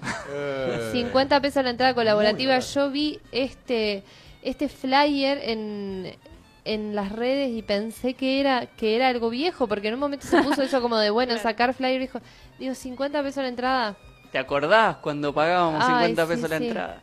Eh, así que nada, vayan, a- apoyen y está buenísimo. Vayan a conocer los fanzine, que es una forma de, de publicar muy linda y muy barata y que además eh, se- hay que bancarla, digamos.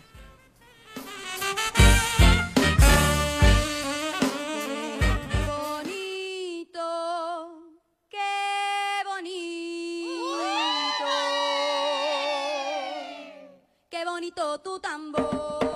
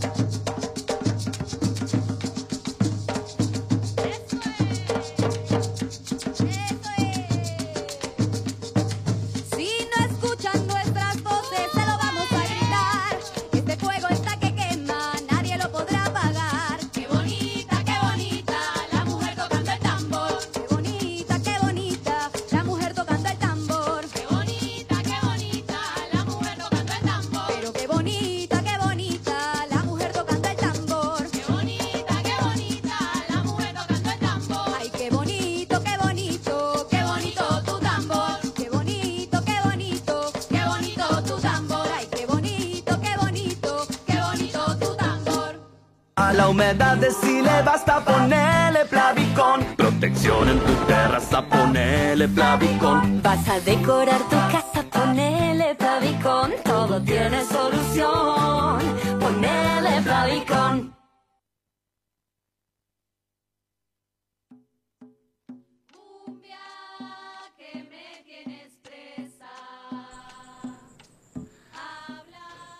Bueno, ahí estábamos escuchando antes de la publicidad, estábamos escuchando Bonito Tambor de Mirá que quema.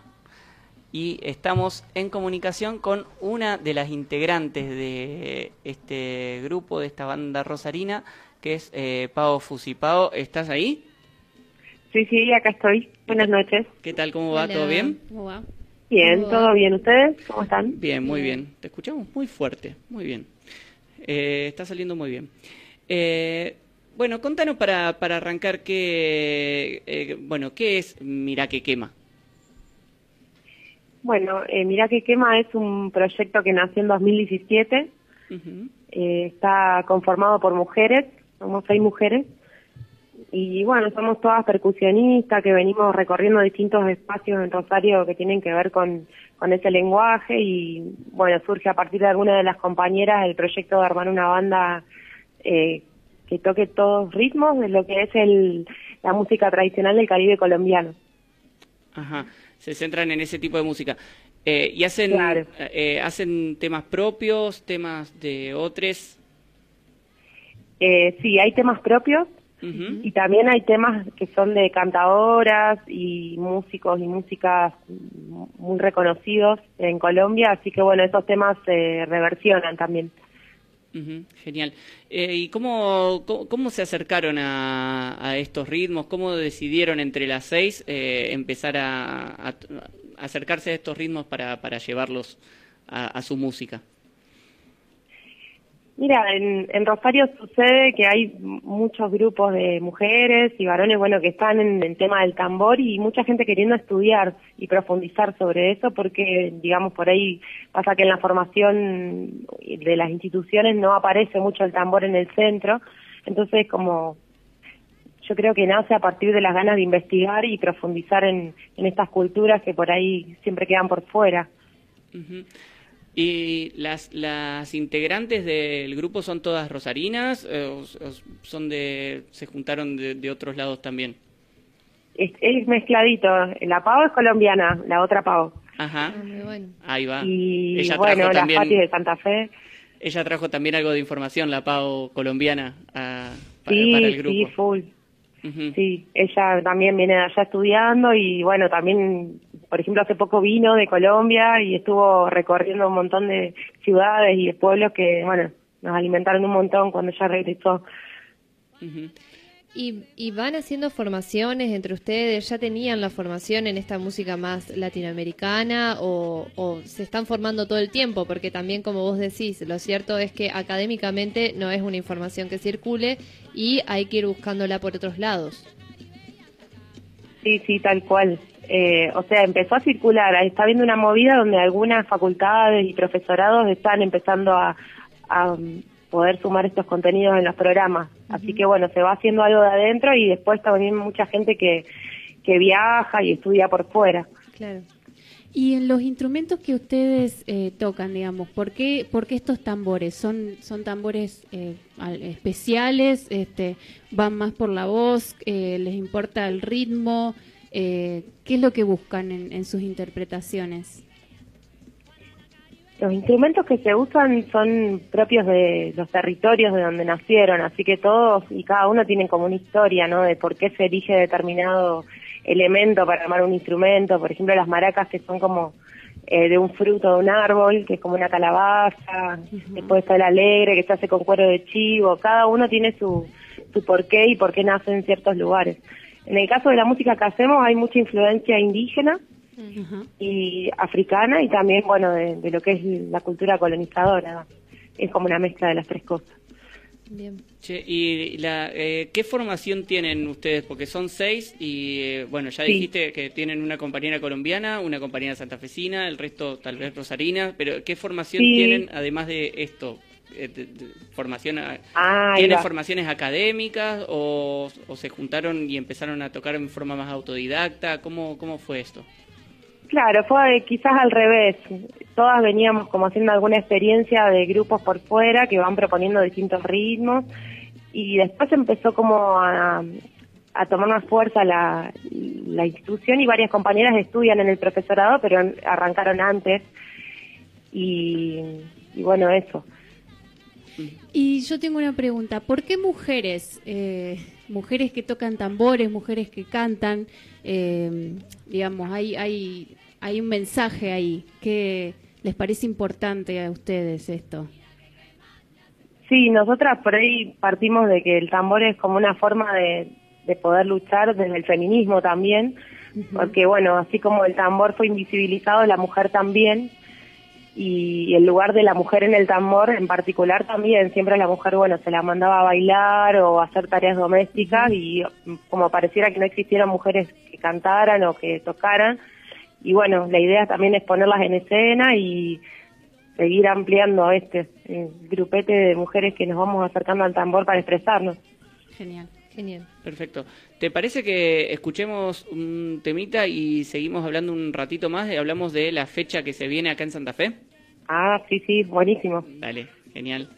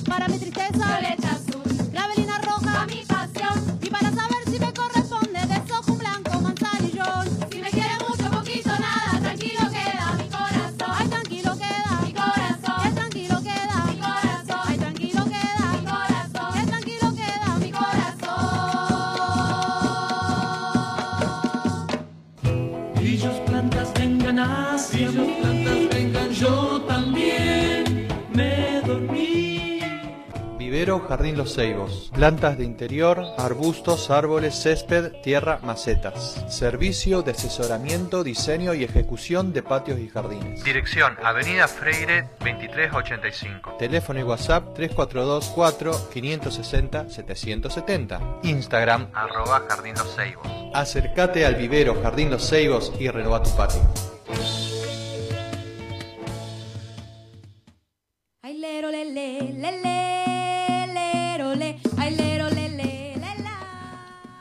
Bueno, seguimos eh, acá con Pau Fusi de Mirá que quema.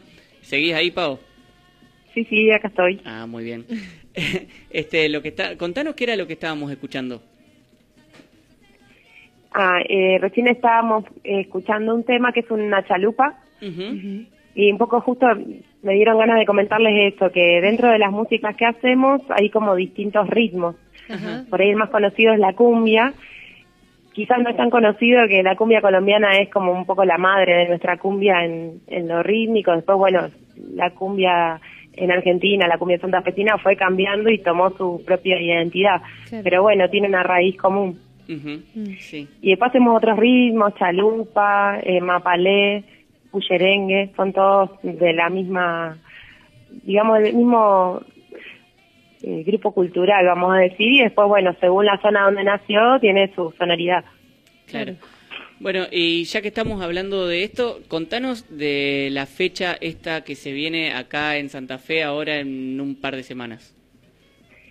Bien, bueno, estamos ahí muy contentas porque habíamos tocado la última vez el 8 de marzo y no habíamos vuelto a tocar y ahora nos invitaron para ser parte de un ciclo que organizan eh, junto a la Biblioteca Popular La Libre, la Casa de la Cultura Indo-Afroamericana de Santa Fe. Ahí va. El 8 que, de bueno, nos marzo, invitan para... el 8 de marzo era la última, el 8 de marzo era la última fecha que habían tocado en general o acá en Santa Fe. Eh, en general por el tema de la pandemia, Ahí va, sí. que ahí se vieron muy afectados todos los espacios y bueno, nosotras nos seguimos juntando, pero ya las fechas, bueno, se fueron suspendiendo. Claro. Así que es la vuelta a los escenarios después de varios meses. Sí, sí, sí, estamos muy contentas con eso. Genial. Y bueno, ¿qué es eh, lo que van a estar presentando acá en La Libre? Bueno, hay un momento la noche del sábado 16 que mm, ahí vamos a estar tocando, compartiendo también con DJ y mm, bueno, esa misma noche, le- de paso les adelanto que va a haber un sorteo en las redes, si quieren chequear ahí por el Instagram de Mira que quema o de la Casa de la Cultura o de la biblioteca, van a estar informando ahí cómo participar de las entradas o anticipadas en la libre. Y después al otro día, el domingo, vamos a hacer unos talleres. Ah, qué bien. Eh, ¿Querés Sí. contarnos un poco más de esos talleres? Bueno, la idea es poder acercar algo introductorio. Eh, vamos a ver algunos de los ritmos tradicionales y enfocar en el bullerengue. Bien. Y es, Así y es que bueno, ese taller va a ser el, el domingo, digamos, a las 4 de la tarde. ¿Y es necesario llevar tambor o, o no? No, no, no es necesario. Si querés traer tu tambor, buenísimo, pero vamos a llevar también. Genial. También hay, eh, hay que inscribirse a los talleres eh, o hay que acercarse. Sí, hay un teléfono que no sé si lo quieren pasar ustedes o lo comparto, que es de Mario, para poder anotarse en el taller. Ujú. Eso les iba a decir por ahí, si el taller llega a haber mucha gente, puede que falten instrumentos, pero bueno, no sabemos cómo va a ser. Sí, ahí tenemos los números, después los vamos a estar difundiendo. Dale. Buenísimo, buenísimo. Eh, ¿Y sí. ¿Qué, qué proyectos les esperan para más adelante? Digamos, ahora tienen esta fecha en Santa Fe y después hay algunos proyectos, no sé cómo está Rosario, supongo que se estará activando también culturalmente, pero si hay algunas Sí. otras fechas por allá, si tienen pensado en grabar algo. De paso también contarles que el sábado vamos a estar de estreno hablando de proyectos. Eh, ese fue un proyecto que hicimos eh, gracias a un subsidio que nos permitió generar un EPK, que es como un video muy breve donde, bueno, podemos contar el proyecto y todo eso que ustedes por ahí me preguntaban. Así que lo vamos a estar estrenando ahí en, en la Libre. Bien. Ahí va. ¿Y tienen eh, algunas otras fechas previstas eh, para, para seguir presentando este, este PK? ¿O to- Bueno, sí, tenemos eh, el 10 de diciembre en el Distrito 7 acá en Rosario. Ajá, un gran lugar. Ahí vamos a, sí, es hermoso, vamos a estar compartiendo el EPK nuevamente. Y el 3 de noviembre tenemos en la comedia, no, perdón, en Alabardén compartimos un ciclo con Zapatea Lechuza. Ajá. Bueno, ¿y eh, cómo es el nombre de este PK que están presentando? ¿De qué, de qué se trata? Eh, más allá de que, más allá de lo que es un EPK que nos- para, yo desconocía por completo. Se llama eh, Mujeres del Tambor. Ujú. Y el EPK es como un formato digital que permite tener un espacio para relatar un proyecto. Y bueno, ahí hay un, digamos, un relato respecto de los instrumentos, de los ritmos que hacemos. de- voy a, no lo quiero spoilear, pero es más o menos va por ahí y hay algo de música también. Bien, genial. O sea, sin spoiler. Eh, hay que, hay Hay que ir ir el sábado, el claro. sábado 16 a la Claro, Libre. claro. Muy bien. Sí, sí, los esperamos. Eh, ¿Están pensando en, en- o vieron en algún momento la posibilidad de eh, grabar grabar algo, sacar algún EP o un disco o algo, eh, poder tener alguna grabación de algún registro en, en estudio de lo que hacen? Sí, sí, tenemos re ganas. Eh, por suerte este año avanzamos también con otro espacio de la MUNI que nos permitió hacer un videoclip como banda de cumbia, así que eso ya lo subimos a YouTube. Ujú. Ah, perfecto. Y sí, y tenemos temas en Spotify también que están recién cargados, así que también invitamos a que los escuchen. Ahí va. Sí, es- te- eso te iba a preguntar. ¿En las redes cómo, cómo se las encuentra?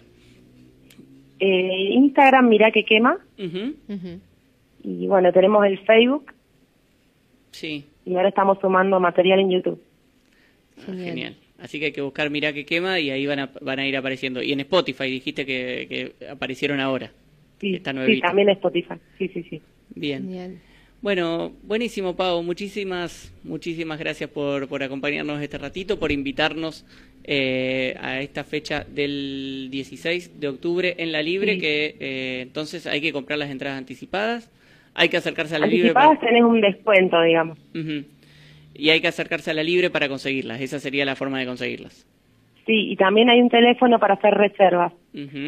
Y también para sumarse a los talleres que se van a llevar adelante el domingo siguiente, el domingo 17. Exacto, a las 4 de la tarde. Ahí va. Bien, Genial. Genial. Bueno, Pau, muchísimas, muchísimas gracias. Ahí nos No, estaremos, gracias a ustedes por el espacio. nos estaremos viendo ahí el 16 de octubre, entonces. Nos vemos ahí. Saludos, Chao. muchas gracias. Chao, chao, un abrazo. Chao.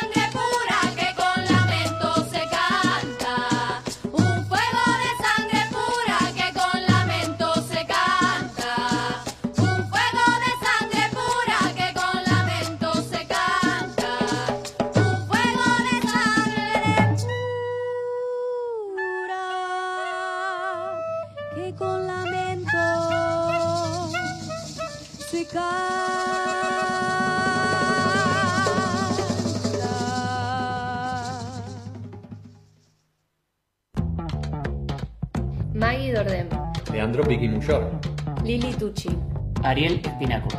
Desde el barrio.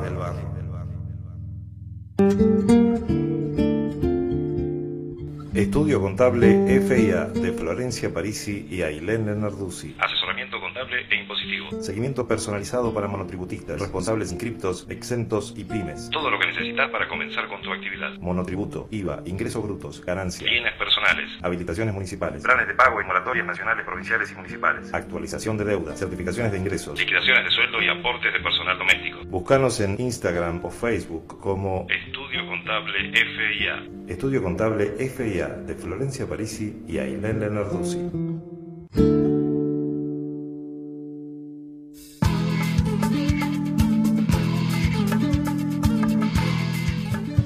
Se va del barro, ya se va. Increíble. ATR. Nos, nos vamos y se levanta toda la onda. Claro, que vamos, sí, Barril, sí. loco, Barril, eh. Dale Colón. Arre. ¿Qué tiene que ver Colón con Basta, esto? claro. Nada que ver. Terminemos con la publicidad Eh, colonista vieja, Loco, basta. basta. No estamos ¿Qué de acuerdo para acá. ese club de Morondanga? Che, Piqui, eh, Pasión. volvé, volvé al programa. Tenías mensajes. No, que me, me hacen indignar. Bueno, Dale, indignado. Eh, la mona manda. Me enteré de un montón de cosas que no sabía. Y voy a tener que escuchar de nuevo el programa para ir anotando y, y probar nuevas aplicaciones recopadas. Gracias, Eloy. Dice gracias, Elo. Seguramente le dice así. Sí. Sí, porque gracias además desde el barro. aclaremos que eh, la mona es, Es la madre, la madre de Eloy. Eloy. Ajá. Además de la mía. Claro, como- eso suele, eso, eso- eso suele suceder. la Porque. Eloy y Ariel son hermanos. Eso suele suceder con los Claro. hermanos Así de mamá. Exactamente. hermanos. Bien, después el Marce también me manda. Lo primero que me mandó es, me, me recordó una caída mía. Ajá. ¿Quieren que la cuente? ¿O qué quieren que, que haga, chicas? A ver, Que cuentes todo, O Piqui, sea, él cuenta tu caída. Bueno, ¿Cuento? Bueno, cuando teníamos una tradición cuando éramos adolescentes de hacer una lo que llamábamos la rapsodia, que era básicamente cantar, eh, escuchar la rapsodia bohemia, escuchar la canción de Queen muy famosa, Ya no sé si la sé, conocen. Sí, creo que No sí, sé que si la conocen. Bueno, y bueno, y bueno, hacíamos todo un acting mientras sonaba la rapsodia y a lo último, obviamente, empezaba el pogo, ¿no? un pogo infernal. Eh, no sé, jijiji, tiembla. Bueno, una vez estábamos eh, y la hicimos a capela. Esa, esa vez la hicimos a capela en una playa de Concordia. Eh, lo miro a Ariel porque es una de las razones de mi pelea con él. Bueno, una rapsodia. Bueno, y en, el ulti- en la última parte, bueno, pogo, pogo, salto, cinco En la arena, en la playa. Pero ¿y por qué Sobre- da para poco la Rapsodia? Y la última parte. la última parte de Rapsodia Bohemia. La Claro. Como el himno que arranca. Claro. No era, no era la introducción de Rapsodia. no, no, Ah. Sí, nu- Pero qué tema ese que da para cantar siempre. A mí también me ha pasado esto de cantarlo a capela mucho a los gritos. Nuestra- sí, sí, sí. Nuestro- nuestros cuerpos acompañaban Claro. la, la can- la canción. La música. Bueno, y en el, bueno, si yo estaba así, en el momento que yo creo que había salt- el salto más alto que hice en mi vida, Wow. también eh, estábamos en un momento etílico eh, polémico. Bueno, en el momento que estoy más alto, mi ex amigo Ariel Espinaco me agarra del pie, me- me hace la. Fue una. eh, ¿te ¿Cómo se llama? eso? Una, un tacle. ¿Te Eso, tacleó? un tacle No, impresionante. qué basura. Una, hermosura de tacle, es algo que lo sufrí yo. Pero fue maravilloso. Y caí sobre la, sobre la arena. Claro, No, no, no. porque era en la playa, deben haber sido las cinco y media de la mañana, ya estaba amaneciendo, estábamos mal, sí, estábamos mal. Y Claro, yo, no tan mal. de hecho, yo estaba tan mal que estaba sentado en el piso. De hecho, mi tacle fue desde el piso, yo agarré, lo vi al piqui saltando y la- me- le tiré el hombro y le agarré las No. piernas y cayó de frente. Hay dibujos, Dibujos. dibujos de ese tacle. Se han hecho. Sí, sí. Inspiró. Che, a- ¿cuántos años eran en la adolescencia? Y eso habrá sido. Que A 18 años. 38. Claro, 25 más o menos. No, no, no. 19, 20 años. no sé. Mm, Siempre fuimos muy jovial. Yo eh, po- podría te- tener una aproximación mejor de eso, ¿no? Eh, No, yo no. Sí, sí, más o menos. Capaz que 20 también, ¿eh? Sí, sí. 20 puede ser, 20, 21. Ya no tan adolescentes, digamos. Es decir, Sí, todavía somos adolescentes. desde ese momento, Desde ese momento, desde, que- desde que nací a ese momento, pasaron más o menos la misma cantidad de años que de ese momento. este. Ahora, ay, qué locura. O sea que- Yo no quiero- O no. sea que Ay, tendría que venir un segundo tacle. Como la mitad Por de tu vida ya. Por favor, no, no profundicemos sobre ese tema. Bien. Fuiste Bueno. vos igual. Bueno, eso eh, eso te recordó el Marce. Eso recuerdo el Marte de mi caída. Y la caída del Marce contó dos, que son las dos muy buenas. Dice, la dos tiene que ver con la bicicleta. Dice, hace 12 años. Iba en mi bici llevando otra bici y andando me quise cambiar de bici. No, no, Y a la mierda. no.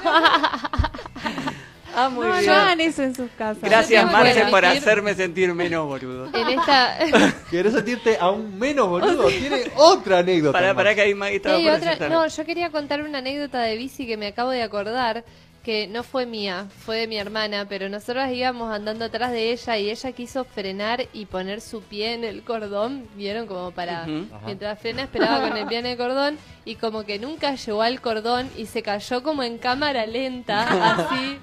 Y la chica, la, la amiga que estaba al lado de ella, como que la ayudó y yo estaba con otra amiga atrás que no pudimos parar de reírnos, tipo, en 10 cuadras no podíamos parar de reírnos y a ella le dolía, pobrecita, pero yo no, no pude, no pude hacer otra cosa que reírme. Sí, hay caídas que son, es inevitable la risa. Y por ejemplo, esta que del Marce. Esta segunda dice, hace tres años, hace menos, ese ya había crecido, podría haber sido un Ya era una. Ya un un adolescente señor, grande. ya era un Ya era un señor. adulto. Sí, ya tenía dos- hijos, dos hijas. tenía. Sí. Qué lo parió. Bueno, iba por el puente colgante. Estaba escuchando un audio sosteniendo el celu Ay, yo me la acuerdo. con la mano derecha cerca de la oreja. Tenía que frenar porque llegaba al final del puente, pero solo me andaba el freno derecho. Ay, no, Ay, odio no, esas por cosas. favor. Entonces, no, pero él lo quiso solucionar el problema. Entonces se me ocurrió que podría apretar el freno derecho con la mano izquierda. No, no, ¿por qué? Llegué a la conclusión que es muy difícil lograr esa idea. Ay, Muy bueno el Básicamente consejo se la igual. redió. Sí. Encima, Y se cayó, digamos. saliendo del puente colgante puede No, pasar no, es re cualquier cosa. peligroso. Marce es como re peligroso. Sí, re Es muy peligroso. Sí. Sí, sí, sí. Yo en Rivadavia y Irigoyen Freire al final fue una boluda. Sí, sí, una papita lo tuyo. Sí. Bueno. Bueno, Bueno. gente, nos estamos yendo hasta Nos la vamos a festejar. que viene. Nos vamos a festejar el festejar. cumpleaños del Piki, así que nos encontramos la próxima de 6. No, ay, loco, siempre. traigo a las seis. La, las Siete. De 7 a 9. por La hora de los Cultura. bostezos. La hora de los bostezos. es mi hora de los bostezos. Sí. Todo el programa bostezando, gente, quiero decírtelo. Eh, Y si no, mañana.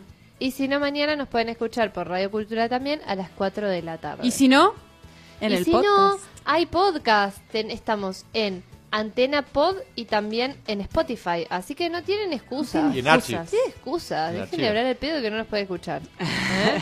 sí, sí, se, agregan el feed que nosotros mandamos por en nuestra lista de difusión.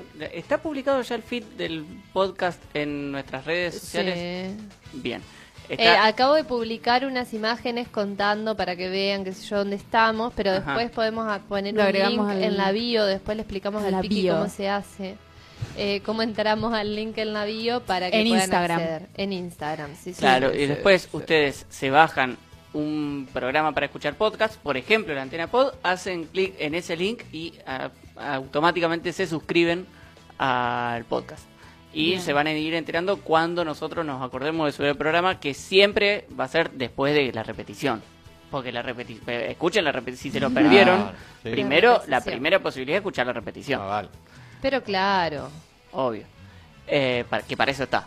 Y después, bueno, si siguieron colgando, van a poder escuchar ahí en el podcast. Va a aparecer en Spotify, va a aparecer en Antena Pod si ya están suscriptos o en alguna otra aplicación que usen para escuchar podcast. Y si tienen alguna duda, nos preguntan. Si no, Escriban non. si Escriban no lo no, escuchan es realmente porque no quieren. Y si no quieren No nos escuchar este, quieren. progre- este programa, yo realmente no lo puedo entender porque es increíble. Este Es increíble. Sí. Si tienen alguna duda, nos preguntan, como dijeron las chicas, y nosotros le preguntamos a Eloy. Que para eso hacemos. Exactamente. Nos vemos. Nos vemos.